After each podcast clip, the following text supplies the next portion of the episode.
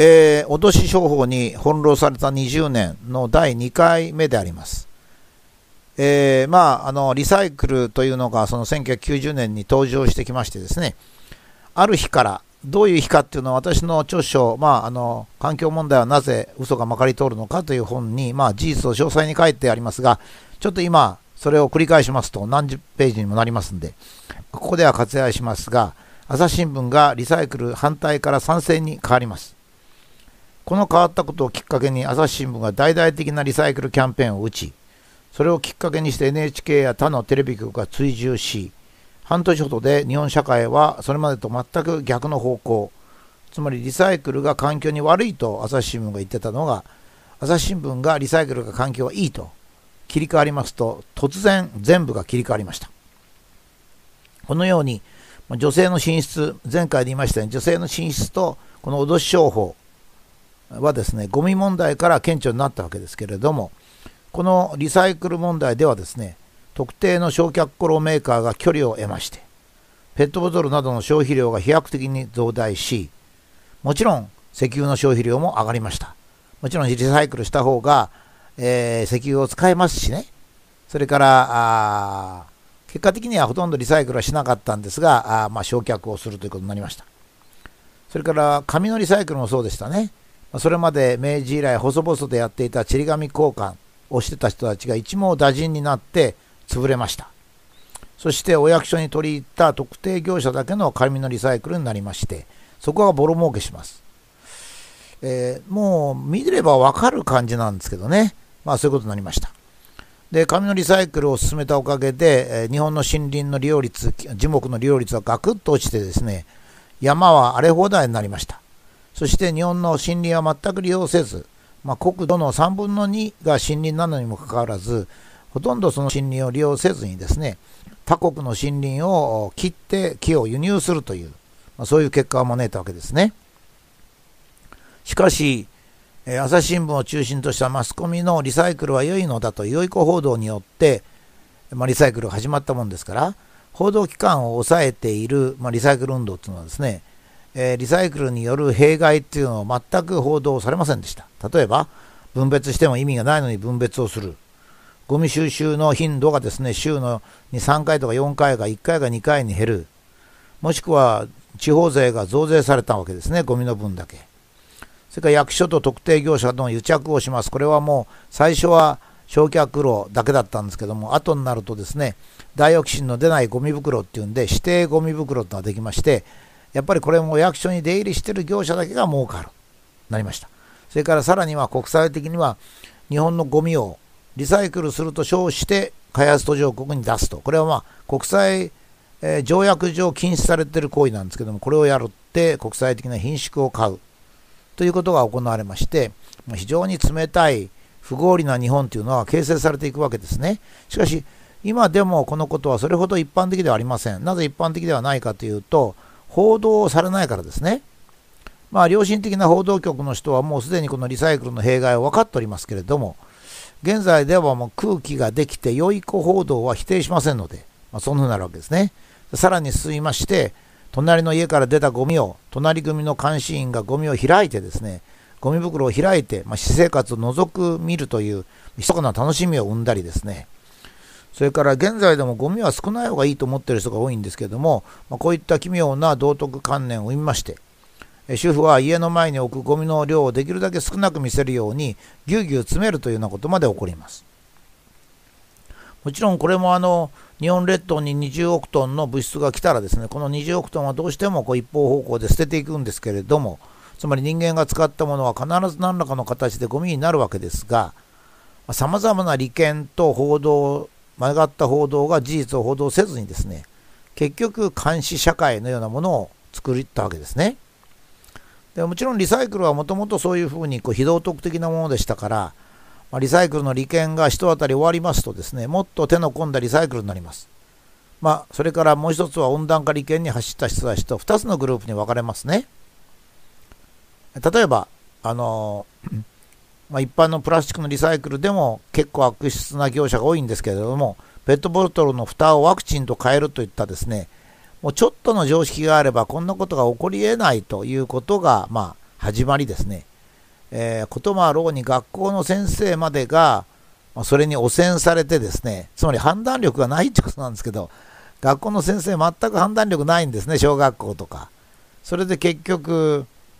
まあ若干のリベート感もらってるのかもしれませんが、えー、子供たちにペットボトルの蓋を集めてそれを送るという善意のように見えて悪意なんですけども悪意の手助けをするということをさせたわけですね。まあ、ともかくリサイクルという微妙美名でですね悪徳商法と庶民の苦労と、まあ、いうものが日本社会にはびこりましてもちろん不合理なことをやってるわけですからその結果は暗い社会冷たい社会というものをもたらしたわけですね。もちろんその役所は後ろめたいことやってますから市民に分別しろと命令しておりますが分別したものが採用再利用されているかどうかは明らかにしません。もう非常に巧みなんですね。リサイクルした量は示してありますが、リサイクルしたものを再利用したかどうかを示している自治体はありません。それから、もっとひどいのはですね、分別したものを一括して燃やしてもサーマルリサイクルというふうに言ったりします。日本人は英語が弱いんで、リサイクルとついてればリサイクルだと。いや、実は私に食ってかかった人がいるんですよ。先生、リサイクルしてんじゃないですか、サーマルリサイクルって。いや、それ燃やしてることですよと 言ったことがあるんですけども、もちろんこういったことは、日本は本当に恥ずかしいですね。ヨーロッパでは禁止されてます。このサーマルリサイクルなんて言い方はですね、詐欺的だと言って EU 委員会がですね、使用を禁止しておりますが、それが日本では堂々と役所が使っているということですね。それからもうこんなことは庶民から見ても分かりますね、こういう難しい理屈をしなくても。リサイクルシステムにが社会的に行われる前はですね、トイレットペーパー、紙を出せばトイレットペーパーがもらえるし、くず鉄とかアルミ缶とか、そういうものはですね、出せばお金になったんですけど、ところが、今度、お役所にそれを出すようになりますと、お役所と特定の業者が独占しまして、逆に我々は税金を払うようになっちゃったんですよね。本当に逆ですよ。よくあの中国の悪口を言う人がいますけれども、まあ、日本のリサイクルほどですね、今見て分かりますように、えー、まあ、こういった利権に絡んだ正義ではないことが行われ、一般国民に、えー、負担をし、税金を取り、特定業者が儲けるという、まさに中国的というか、中国に悪いんですけどね、そんなこと言うと。それが道徳的な名のもとに行われてる。私はこういうこと自身がですね、誠実だった日本の社会を壊し、冷たい社会を作っていったんだと思うんですね。人をバッシングする風土。精神的に弱い人が鬱になるような危険性のある危ないもの。自殺の増加。まあこれ、日本は本当考えられませんね。こんなに穏やかで豊かなのに、世界一のレベル、自殺の世界一のレベルを生んできたわけですね。もしも本当にリサイクルができてというものが大切にできるならデータはオープンにされるべきだし、第一、繰り返して使えるようになったのに、もしリサイクルがうまくいってれば繰り返し使えるようになってるわけですから、捨てていた時代よりも多くの税金がかかるってこと自体がおかしいわけですよ。全く。使えるようになったんだったら使えるものの分だけ安くなるはずなんですけど、税金はもう非常に高くなったわけですね。まあ、このリサイクルを皮切りに女性の不安感、まあ、まだ社会経験が浅いということもありまして、脅し商法が日本社会に定着しまして、ダイオキシン、環境ホルモン、オゾン層の破壊、日光浴の危険性、高血圧、コレステロール、植物の問題、そして温暖化と際限なく2、3年おきにどんどんどんどん新しい脅しが出てきたわけですね。こういった問題はもともと存在しないか、あるいは逆に私たちの生活や環境を脅かすことになりまして、これが精神的に弱い人には非常に辛い人生になっていくわけですね。しかしこういうことを仕掛けてきたいったのは今度は強い人なんですよ。どういう強い人かっていうと、東京に住む知識人ですね。あ知識人、指導者、マスコミというような人たちですね。これはまあ第一には例えばリサイクルの問題でも自分はリサイクルとか大抑止に全く関係がないわけですね。所得が高く、持ち家か高級マンションに住んでて、分別は奥さんが言うとして、形だけ文化人であるとか環境を大切にする人というふうな印象があればですね、それでいいということですね。それで、この人たちはまあまあ社会的に指導層にいるんで、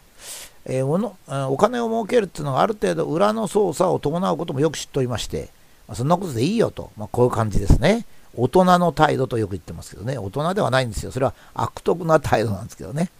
第2はやっぱり東京に住んでて特権階級の意識がありますね。ですから自分たちの生活を悪くしてまで日本のためとか未来のためとか考えるってことはもうこの平成の時代にはないんですね。まあ、明治にはそういう考えもあったわけです。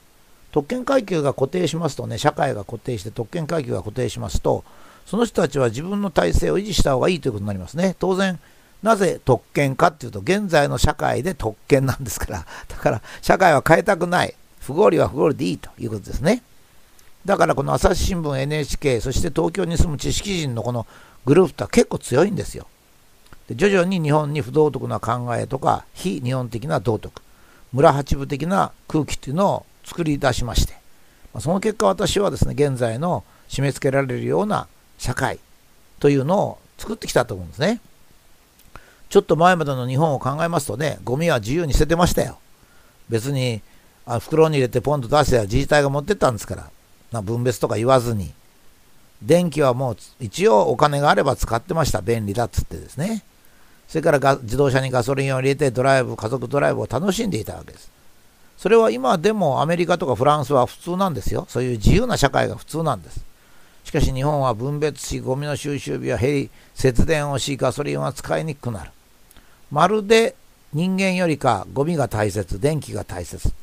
というお犬様の時代に逆戻りしたような息苦しさを感じるのはもちろん私だけではないと思うんですね。私がこのリサイクルの問題をちょっと取り上げましたのは、